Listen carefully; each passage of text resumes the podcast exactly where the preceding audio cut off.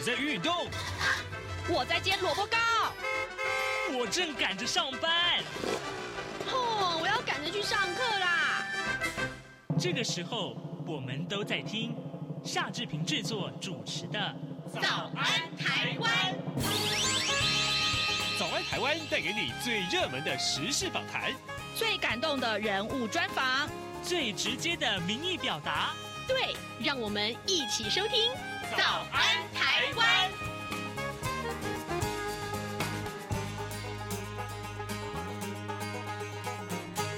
早安，台湾！我是夏志平。呃，今天是二零二三年的十二月五号，星期二。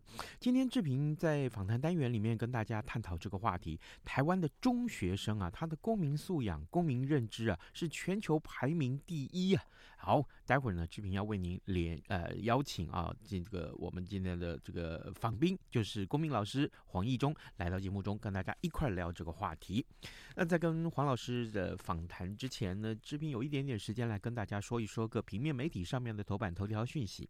首先，我们看到的是《中国时报》上面说到，两岸军事对峙升高啊，那么义务役要增加八十个小时的演练任务，要加强民防训练救护，政府可以说要强化战备的部署啊。这是《中国时报》。为您关注的话题，另外《自由时报》上面啊、还谈到了就是这个总统化选的话大选的话题，呃，《联合报》也是啊。那么中呃《自由时报》上面提到是蓝白合破局啊，这是不是有涉嫌这个搓原子汤啊？这是在竞选的过程，就是呃这个一个密室的这个呃会商啊。那么当然现在呢，这个呃独派就要告这个侯科朱马四个人的密商啊，于是乎他们可能会列为被告。但是呢，呃。同样的消息在联合报上面也有，不过呢，它是只刊登在四版。那么法界的学者认为可能性，呃，就是呃成局成为被告的这个可能性并不高啊。这是相关的一个呃呃新闻。好，呃，现在时间是早晨的七点零二分二十九秒。呃，我们先来一段台呼，台呼之后马上开始今天的访谈喽。早安，台湾。正吃着什么样的早餐？吐司加火腿蛋，咬一口，然后收听中央广播电台。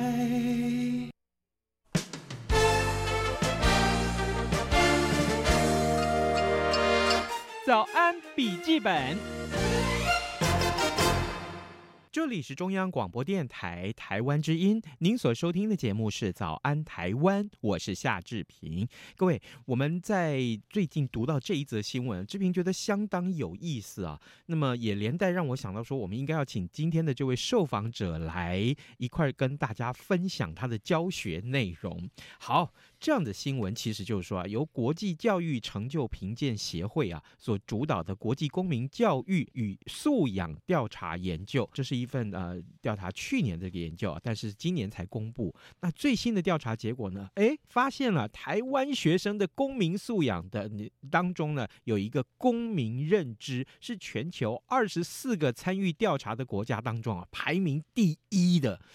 哇，这真的是不简单，很棒的成就。好，我们的此刻为您邀请到公民老师黄义中来到节目中，跟大家聊一聊。哎，老师上课都怎么教？为什么可以教出这么好的成绩来？老师早安，早安，志平好，大家早。是，其实这其实已经不是台湾第一次参加这一份调查了。嗯，他这个跟大家稍微再解释一下，他这个的受测单位是相当于我们国八的年纪哦，就以前我们叫国中二年级，现在称为国八。嗯嗯、是，哦、那。就是国中生的这个认知调查，然后全球的二十四个国家里面，刚刚主持人提到嘛，整体的公民认知，台湾是排名第一。嗯，那我刚刚讲，它其实不是第一次了，其实我们已经陆陆续续参加过前面两次，我们是一次比一次好。哦，二零零九年的时候，我们当时是排名第四名，嗯，就是其实也不错哈。二零零九年，嗯，然后到了二零一六年的时候，我们已经排到第二名了。嗯，然后这一次最新的二零二二年的统计呢，就调查，我们直接冲上第一名。嗯，特别是这几年，还因为二零二二年这次调查，因为疫情，因为这这两年因为疫情的关系，在在这个过程中，台湾不但没有受疫情的影响，反而还可以直冲第一。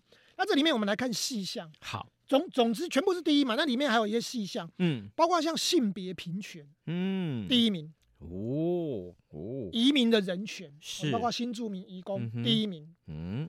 族群平权哦，包括原住民这些是。第一名。嗯哦，所以你可以看到，其实对这些，然后还有哦对于那个全球的议题哦，他说台湾学生最重视的这全这些全球议题都跟环境有关，包括污染、嗯。水资源短缺、物种灭绝、嗯哼，气候变迁，统统都第一名。哇，这也就是说，我们台湾的那个国中生啊，其实对嗯。这些我们大人常常讲的这些人权啊、这些嗯。环境永续，嗯。我们他们的认知其实比你想象中的强太多了。哦，不然也不会在这二十四个国家，二十四个国家很多都还是那种欧洲的很先先进国国家对，我们常讲嗯欧洲人权多好多好，是是是，结果在比这个认知的时候，我们台湾的国中生是第一名。哇哦，哎，所以啊，所以我嗯。觉得很、很棒的一点就是，现在的孩子他们的公民素养已经都这么高了，嗯，所以我们可想而知，将来对应在他们越来越成长之后，展现在他们的行为上的时候嗯，其实是成熟的。如果说是这样子的话，那么他们的公民认知好，所以展现出来在公民的素养上面，嗯其实那就很棒了。其实嗯凭良心讲，现在的学生其实就有人讲说，哎，因为因为这里这个报告的那个教授有提到一件事，嗯就主持人他有提到，就是说台湾为什么可以做的这么好？他其中有特别提到一件事情，就是嗯关于除了政府的推动啦，哈，那推动一些性平啊、民主素养、法治以外，公民社科。嗯，并透过专业教师有系统的教学，其实影响很大。哦那这也就是小弟我了，在想，这就是我们请黄老师来最重要的原，因、啊。就是说我们其实其实从小学开始，我们就有在这个公民素养，其实就已经在慢慢的，小学叫社会科嘛，哈。那到了国高中，我们就单独设为一个就是公民科。国嗯国，国中是在社会科里面分成公民，那到高中就是独立成一个公民科。嗯，那因为我们今天主主，因为他这个调查是在国中，我们就从国中来看。我以前也教过国中啦，是那其实国中跟高中在公民课上，它基本上是有衔接的啦。就等于是啊国中是高中的基础，那是高中你接触到那些东西，基本上在国中他都已经认知到。我这边有课纲哈，就按照我们最新的一零八课纲，它大概国中的这个公民课分成四个主题啦。嗯哼，嗯哼，一个是关于公民身份的认同以及社群，哦嗯哼，就是说，哎，就是基本上你是谁啊，哪一国人这种很基本的。嗯哼，第二个是社会生活的组织与制度，嗯啊，这里面就涉及到我们的政府体制这些微博哈。嗯，然后再来就是社会的运作、治理与参与实践，哦，就然后最后还有一个是民主社会的理想与现实。大概你你听这些课课的标题，大概就知道说，现在的公民课其实跟各位长辈，哦，包括你我们这种长辈，我们小时候学的，我记得我小时候学公民课是学那个四维八德，还要背那个青年十二守则，有啊，有啊，忠孝什么为什么什么资本的那个。有啊，对啊。然后我觉得，其实我真的很没有办法，呃，理解的时候，我们上到那个呃政府体制的时候，议会啊、地方议会、立法院啊，哈啊，政府组织啊，这这一类的时候，哇，好麻烦哦！我干嘛要背这么多？那时候觉得自离自己好远，没想到现在我从事这个行业，天天我要做的都是这些。对对对，但以前的以前的课本是他他基本上以前的公民课，基本上我觉得比较像是爱国教育课啦，就是说他会介绍这个国家的体制没错，但是他是要让要让你去呃信服或者是去遵守遵从哦，那大概是这个规则，所以要背一些教条啊，然后之类，甚至以前还高中还要放上三民主义等等等。但是其实这个课纲，其实很多人说那是不是一零八课纲，就民国一百零八年的课？没有，嗯其实没有。我我出来教书很多年了，二十年，嗯这二十年嗯。来大概公民课本早就已经改了，哦。所以其实公民课本、公民课纲算是比较早改，嗯嗯嗯，相较于其他科目，公民课是很早就改，嗯嗯，可能因为公民的那个属性，过去的爱国主义教条式的那个色彩太重，是，所以我记得我在你看我二十年前，他基本上课纲就已经慢慢就已经改成比较正常的，就比较合乎我们现代民主国家、民主社会该认识的一些基本素养。哦，好，各位听众，今天早上视频为您邀请到公民老师黄义中来到节目中啊，要跟大家先从我们这个新闻出发，就是国际教育成就评鉴协会上面所做的调查，很多项的评比里面，台湾的国中生啊，台湾的学生其实他都是评比的第一名啊，这个成绩非常值得跟大家来呃介绍。可是我们回到教育的现场，我我真的我我坦白讲啊，我好希望有一天可以去到。这个老师任教的国高中哈，我嗯我去当你的学生，我想听听看你怎么上课。我这这是我毕生很大的好奇哈，因为我知道就是说老师你上课的时候真的也是光备课就备不少时间嘞。来，我们哼我们我们我们当然是备课要备的很多很多，但是我们要把它精简浓缩，因为你面对的哦不管是国中生或高中生，他不是大人，嗯他也是第一次接触这个议题嗯课程，嗯所以你不能嗯把那些课本的东西按部就班的，或是教条式的要他去嗯背诵，那个东西只是填鸭式的，而且没有意义，所以我们都要经过消化以后，嗯，然后但重点是什么？你还要跟实施要有结合，不然他会觉得我学这个要干什么？对，就学生只要问一个问题，嗯哼我学这个要干什么？除了考试以外，它还有什么用处？这个东西很重要，嗯所以你要让他知道说，哦，这个是可以让你带你认识社会。所以我每次在上课的时候，我都会拿一些呃相关的议题啊，就是跟这个课程，比方说，好，我们讲到选举好了，嗯公公民课的选举，那当然台湾人最迷选举，你也知道，可是迷归迷啊，那电视新闻那些资讯是片段的，嗯所以你就要把它整理成一个比较完整的，嗯然后用比较理性的方式去跟他带。但当然我不是借置入什么行销，不是那个嗯。政治的判断或是那些议题的。呃所谓的支持或反对，那是学生他经过理性思辨以后，嗯可这个思辨前要有一些素养，还有一些呃基本的知识哦，比如说选举的制度嗯哦，哎、嗯我我们现在用的是，比方说选立委哈，嗯我们叫单一选区两票对制。对那这两票制里面哪两票？一票是投给区域的立委，嗯一票投给嗯政党。是那这个东西的为什么要改成这样？因为以前立委是复数选区制，那以前我们复数选区有什么缺点？好、会造成什么的问题？嗯后来才才修法修宪才改成这个两票制。嗯那两票制还是不是还有很多问题？一定有，因为单一选区制有利大党。不利嗯小党，所以我就把那些过去的这个数据拿出来，像像以前亲民党，我记得最多还有拿到四十几席，后来经过选制的修改以后，亲民党就席次就越来越少，逐渐就没有了。所以这个过程都可以让学员去理解说，哦，原来修一个法律、修一个宪法，它其实影响的背后的那个故事非常的深远。当你讲到故事以后嗯啊，为什么要修这个法嗯？我说因为两个大党修嘛，那大党当然希望是单一选区制嘛，那就把它修对他们有利，对。啊就这种这种故事一讲，学生就会懂这个道理。那他就会觉得上这个课是比较有意思的，比较不是说好像我只是要我去单纯的背诵，为了考试这样。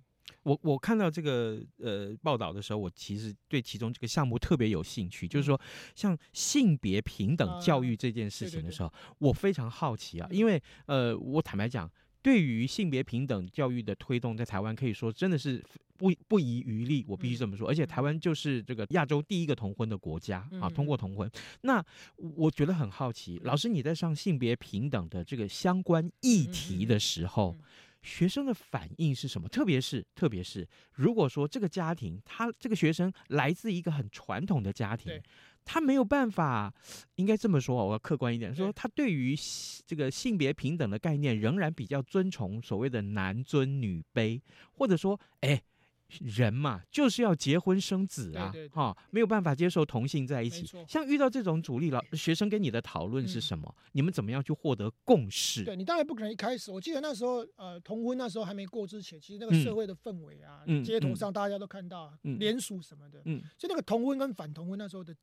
其实后来看公投的票也是开的非常的多，嗯，都是几百万票以上，嗯，所以很很明显，你的家他的他的家长一定也是有，不管是支持或反对，所以这时候你不是直接带入说，那你要不要支持？那种东西是非常的粗糙，而且我觉得非常的不应该。你其实应该是从慢慢的一步一步，就是讲说，就是就先不要直接讲到关于同婚或反同婚这件事，嗯嗯、你应该是先从性别平等开始。就比方说，我就会跟他讲一些。我我其实我都以前会举那个叶永志同学的例子，嗯，那以前是玫瑰少年，对，就是那个高树国中屏东那个，他大概发生在二零两千零二年的样，我记得，那时候就是因为他下课去上课的时候去上厕所，然后后来那个一个人躺在血泊当中嘛，那后来就我去检讨说，为什么这个同学要上课的时候去上厕所？因为。他他因为他性别气质是比较阴柔的，所以他。下课的时候去上厕所的时候，同学都会脱他裤子，看他有没有小鸡鸡。好糟糕、啊！但重点是那个氛，在那个氛围，在那个年代，那个氛围底下，嗯，大家都觉得这件事情没有人去阻止，或是认为说什么，大家觉得很好玩、很戏谑，所以这个叶叶同学后来就不敢在下课的时候上厕所，他就只能趁趁上课的时候去上厕所。嗯，那你就你那一次就某一次就去的时候，一后来就大家都没回来，为什么没回来？然后下课去看他，原来他一个人已经倒在血泊当中。那至于他是被推倒还是自己滑倒，嗯、那当时也没有监视器。可是叶同学这个案子就让大家去去醒思，就是说，关于这个性别的认同这件事，他跟主流不一样，嗯，那他是不是就该被排除在这个社会之外？嗯嗯啊，就从这边去带入，然后慢慢才去理解这个所谓的 LGBT 的议题，嗯，为什么要争这个东西？然后慢慢慢慢的，同学生开始理解这个，我觉得到这边都没有人会反对嘛。嗯哦，你不会说因为同学性别气质就该被讲娘娘腔，嗯，或者是女孩子比较爱打篮球，你就说她是男人婆，你不会去这样讲。从这里慢慢带入以后，才慢慢走进说，哎，那关于人权这件事，好，关于结婚这件事，因为宪法第七条有提到嘛，我们的人民。不分男女、宗族、宗教，什么一律平等。嗯，那这里面就提到说，那关于同志这个议题，他到底该不该享有所谓的结婚的权利？嗯啊，那其实我还跟补先补充一下，他这个真的，因为我们其实在按按照宪法里面的差异原则，就是说优惠性差别待遇，对于最弱势的，比如说身心障碍同学，我们要给他加分优待，这是一种啊所谓的差别优惠的差别待遇。是，但我说其实同志好像不是、欸。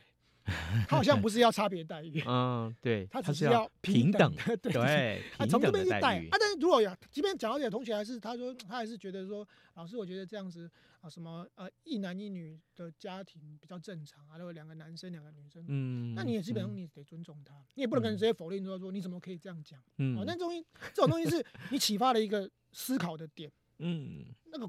开花会要不要开花，那是由同学自己决定。嗯、这个东西本来就是，但即便他，即便我说我的立场，即便他反对同婚，但是我相信前面的那一段，对于性别气质比较跟一般主流不一样的孩子，是不是一样尊重？嗯、我相信他不可能说反对。是。那我觉得能做到这样，其实也就也还也还就够了。对，这就已经真的。不，应该说啊，这样子，这样子一个进步，比至少像我小时候啊，嗯、我我这个坦白讲，我今今年六十岁了，我小时候十岁的时候，那个时候的氛围是什么？我现在回想起来，我哇哦，这台湾社会的进步实在是，我你不敢想象从前到底是什么样。而且像以前我我念新竹高中嘛，那我们都男校，对，那一定其实按照统计学的数据，大概性别同同志比例大概可能两有的时候两趴，有的到五趴，嗯，那至少可以确定你一个班班上一定都有有一两位三位，嗯，一定有嘛。是。那可是我们那年代就是你知道，就是一个绝对不能说出来，对，就不会绝对不能说，即便有这个，大家也是。但还有我那个高中，新竹高中算是比较，本来我们学校就比较开明，所以我们不会去对针对那种所谓的性别气质或是有同性倾向的同学有任何的霸凌或是怎么样。可是重点那件事情是大家是不会启齿的，嗯，就是反正就是你做你的，不要来干涉到我。嗯，可是后来像我出来教高中以后啊，我们的同学都是就不怕人家知道。就很就很光荣啊！哎，就大拉拉的说同志有什么好丢脸？对对对，对我要我突然哇，而且我是同性恋啊，我喜欢男生，我喜欢女生，这件事情是很光荣的事情。我觉得那个，你看，从我自己当高中生，跟我后来在高中教书，那个学生的反应是差这么多，所以这个证明台湾的社会真的在进步。所以我们在这个公民认知上能拿到第一名，我觉得也一点也不意外。好，真的太好，这个例子啊，举到我相信是很多的对。呃，同志平权或者性别平权这件事情来讲，还有疑义的呃，不管是听众也好，或是呃这个老贝贝、老 老妈妈也好啊，我相信都会有一些启发啊。呃，各位听众，今天早上志平为您呃邀请到公民老师黄义中来到节目中，请黄老师为我们来聊这个新闻，就是、呃、台湾学生的公民素养。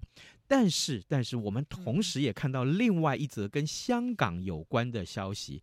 这消息我看到啊，诶，我。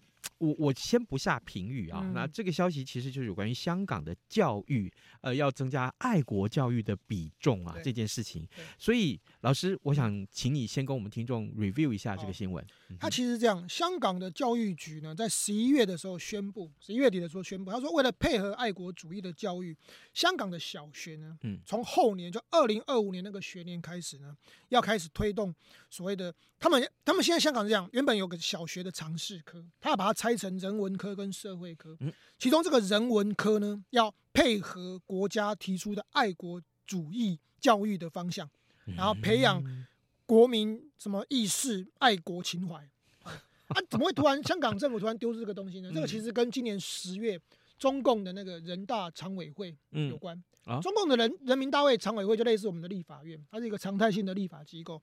它在今年的十呃十月呢，他们制定了一个就是爱国主义教育法。嗯嗯嗯，就就是中共的那个中央常委会是是。那、啊、这个爱国主义教育法呢，他就提到就是说，大家要要强调爱国主义嘛，哈、嗯，认为说要把爱国主义纳入教育体系，并推广好，就是这样。然后这里面其实还提到台湾，你知道？嗯，他二十三条这个法的二十三条，他说特别提及说要在港澳台三地和海外推广爱国主义，使民众自觉维护国家主权、统一和领土完整。也就是说，他这个爱国主义交易法，他有管到。就是台湾、港澳台都有管道。啊，你 那台湾有没有管道？他怎么管我不知道了 哈，恐怕也比较辛苦。但至少香港的特首就李家超，第一时间就跳出来。隔天哦，中中央的那个爱国主义教育法刚通过，隔天李家超香港的特首他就说，他们要推动，要设那个爱国主义教育工作小组，还有要增设一个弘扬中华文化办公室，动作就给你。哇哦！啊，李家超本来就是以前警察出身，你知道，他就是他就是靠那个爱国这件事情，爱国者治港，是，所以他这一次这么快的呼应，然后就做，而且你你知道那个课程其实很，如果你去细看，我大概念给各位听，嗯哼，就是我说香港的小学嘛，哈，要做什么呢？小一初步认识国家，好，小二小二开始要认识国歌，这里国当然指的是中华人民共和国，还有一些中国的节日，嗯，小三开始呀，要初步认识香港国安法。哈，小三就要开始认识国安法，对对对，然后然后认识中共的驻港解放军，哦，连军队都要认识。好，那小四呢就要开始学习一些中国历史深远的人物和故事，比如说岳飞的精忠报国这样。嗯，那小五呢，小五就比较辛苦了，因为比较大了，对不对？高年级要开始学习“一带一路”、二港湾大湾区的发展，还要学习卫星导航。还要学习邓小平是改革开放的总设计师，小小五很辛苦。那最后小六，小六要干嘛呢？要认识国家在中国共产党的领导下的重大成就及最新发展。哎呦，你你你这样讲，就觉得好像回到五十年前、六十年前，我还是很小的时候，我刚出生的时候，那个台湾社会的氛围。差不多，差不多就是这样。那这里边比较讽刺的是，人家讲说香港不是一国两制吗？对啊，就是说你理论上你应该是以前邓小平讲什么马照跑，舞照跳，五十年不变。结果你现在还没五十年，你现在已经根本就是一国一制。嗯，那这里面就让我想到一件事，嗯，就其实香港过去也不是第一次做这件事。嗯，其实，在二大家都大家我们都听过反送中啊，这个都大家都没问题。对对。可其实大家都忘记它的根源什么，你知道？它其实在发生在二零一二年。二零一二年，其实二零一二年香港有一个反国教运动，是反什么国教呢？因为当时的二零一二年的香港政府，他曾经想要推动一个关于爱国的德育及国民教育科。哦，啊，这个德育及国民教育科就是有点像是教条式的那种，你知道，就是那种爱国教育啦。那当时的香港还还一国两制还有，所以当时就是其实引起了。我看大概有十万人香港人上街头去反国教，而且当时那个领导者是谁？你知道？就是后来被关的黄之锋。黄之锋后来很有名啊，嗯嗯，这个这个年轻人，可是他当时就是国中生就跳出来反国教，而且那个案子当时啊，其实当时那个苹果日报有委托那个香港大学做民调，嗯，有百分之五十二的香港民众认为要撤回，嗯，支持这个什么德育国教科的只有百分之十二。所以那个压力，包括街头运动等等，所以后来香港政府就撤回了这件事。嗯，那这件事情其实影响香港有多深，你知道？嗯，等于他点点起了香港人对于这个民主的这个哦，就是反对洗脑这个观念。所以后来才有二零一四年的占领中环运动。哦，占中，我们讲占领中环嘛，哈，但其实就是也是因为延续着这个二零一二年的反国教。那接下来更有名的就是到了二零一九年，就是大家都知道的，因为那个陈同佳案子，后来搞了一个叫反送中条例，是，所以香港才开始哦，整个反送中热潮。那时候大家看到新闻，你们每个礼拜都多少人上街头？对。这个案子影响香港有没有深远？有，因为在那一年，二零一九年的十一月，香港举办那个刚好就是那个区议会的选举。嗯嗯。那这个区议会选举是创下七十一 percent 的投票率。香港人其实没那么爱投票，嗯。但是因为反送中那个上街头那个热潮起来以后，就那一年都要多夸张吗？泛民主派哦，他们要么分建制派跟民主派，建制派就比较拥护中共，那民主派就可能比较主张自由平等。是。这个泛民派竟然拿下区议会超过三分之二以上的议席。那几基本上翻天了，你知道？嗯，那、啊、这个东西震惊了，不止震惊了香港政府，更震惊了中央，就是中共中。中南海啊。所以中南海为什么在二零二零年推动所谓的港版的国安法？我、嗯、开始一连串的打压，嗯、甚至包括 DQ，就选上议员都把你议员资格给你 disqualify，、嗯、所以才会香港才会变成现在这样子，就是变成这样子。所以我觉得这整整件事情，所以你看教育这件事情不是开玩笑的，每个人都知道教育是。洗脑这件事情是可以影响一辈子的事。哇，老师就从你这样呃这样脉络一路脉络这样解释下来，嗯、我们我我相信很多听众，如果你对过去这段呃一路走来的历史是还觉得意象是模糊的，印象是模糊的的话，我相信经过这样的解说，你大概就可以知道了、嗯、为什么今天香港会变成这个样子。好，教育在当中所扮演的事情有多么的。伟大，多么的影响性深远，我必须这样子讲。他、嗯、其实不是影响一个一一批学生，对，他是影响好几个世代。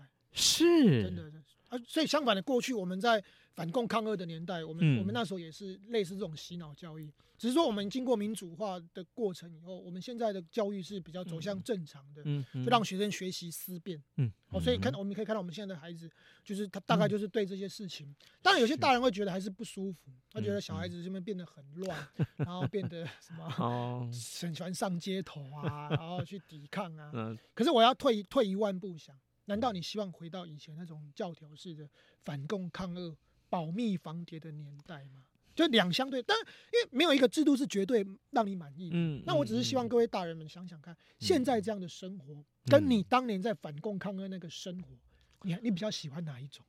这实在是很棒的问题，各位，你要仔细深思啊！你所在的环境是一个怎样的民主环境？是非常的教条式的这个呃呃。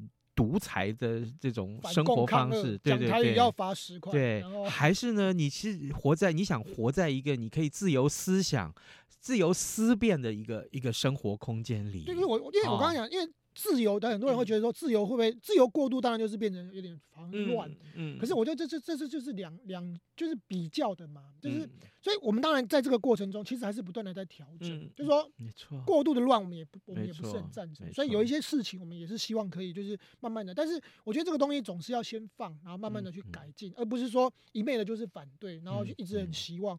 人们都会把过去的事情想得很美好，因为你都选择忘记过去。悲惨的那一段，你只要可能，包括各位老师，哈，上课可能讲错一句话，嗯。嗯嗯，不好意思哈，你刚一下课，学校的人二，啊，以前我们叫人二，把你 耍照啊，是。啊，耍照妖，你的孩子可能从此就见不到了。所以我就讲，这个这个这个过程，大家都选择遗忘，选择性遗忘，然后去怀念以前的那个生活。其实以前的生活真的有比让你安心吗？我 我觉得打一个问号。没错，老师刚刚提提了疑问，也正好就是志平希望大家去努力思考的问题啊。我们今天非常谢谢公民老师黄义忠来到节目当中，跟大家分享这样的话题。我们谈聊了两个新闻，一个是台湾学生的公民认知的这个在国际排名评比上面是。名列前茅。另外一个是从香港的这个呃小学生要增加爱国教育这件事情聊起，两相对照之下，我绝对相信各位对于自己自身的这个呃生活空间的思考跟氛围是有很大的觉醒啊。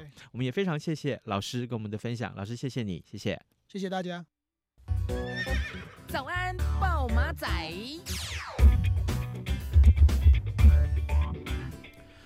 好多我们探讨很多很多这些严肃的话题，但是呢。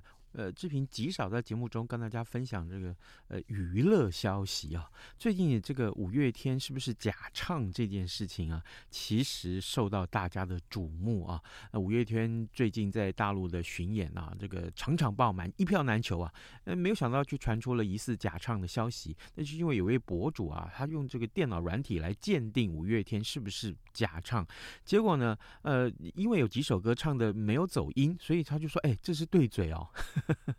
好，那五月天回应这个议题，他说八号他要直播全民见证，哈，就是意思他是在这个法国的开演唱会的时候，还有这个直播，让大家来看一看，其实到底他有没有假唱这个消息，我相信很多人很关注啊，呃，也也是大家所这个注目的讯息。